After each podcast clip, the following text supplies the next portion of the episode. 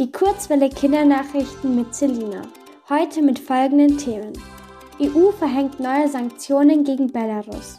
Corona-Regeln an bayerischen Schulen gelockert. Und jüngste deutsche Teilnehmerin bei Olympischen Spielen. Brüssel. Die Europäische Union hat neue Sanktionen gegen Belarus verhängt. Das teilte ein Sprecher des Europäischen Rates am Montagabend mit. Mit diesen Maßnahmen will die EU das Verhalten der belarussischen Regierung bestrafen.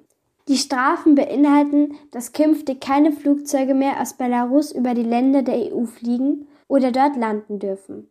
Zuvor hatte Belarus am Sonntag ein Flugzeug aus Griechenland unter dem Vorwand einer Bombenbedrohung zum Landen gezwungen. Das hatte sich nach der Landung als Fehlalarm herausgestellt. In dem Flugzeug war aber der belarussische Regierungskritiker Roman Protasjewitsch. Er hatte sich schon oft gegen den belarussischen Präsidenten Lukaschenko ausgesprochen und Belarus deswegen verlassen. Bei der erzwungenen Zwischenlandung wurde Protasjewitsch festgenommen. München. Zwei Wochen nach den Pfingstferien soll es in Bayern fast überall wieder normalen Präsenzunterricht geben. Das kündigte Ministerpräsident Söder am Donnerstag an. Bis zu einer 7-Tage-Inzidenz von 100 soll an den bayerischen Schulen mit Test und Maske wieder Präsenzunterricht möglich sein.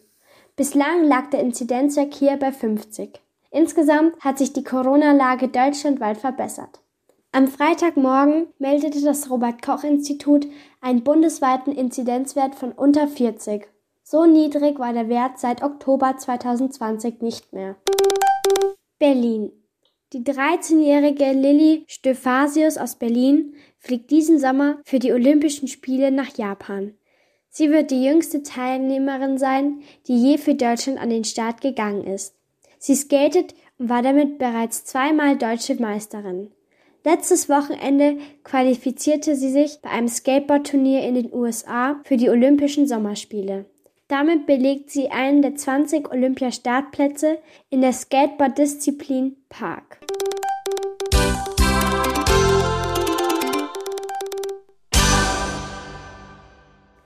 Die gute Nachricht. Die seltene Fernandina Riesenschildkröte auf den Galapagos-Inseln ist wiederentdeckt worden. Vor zwei Jahren hatten ForscherInnen auf der Insel Fernandina eine Riesenschildkröte entdeckt. Ein DNA-Vergleich ergab nun, dass es sich hierbei um eine Fernandina Riesenschildkröte handelt. Diese Art galt eigentlich seit einem Jahrhundert als ausgestorben. Auf der Insel soll jetzt nach weiteren Exemplaren gesucht werden. Das Wetter. Heute bleibt es wolkig bei Temperaturen bis zu 16 Grad. Die nächsten Tage wird es aber wieder etwas wärmer und sonniger. Nächste Woche steigen die Temperaturen auf bis zu 24 Grad an.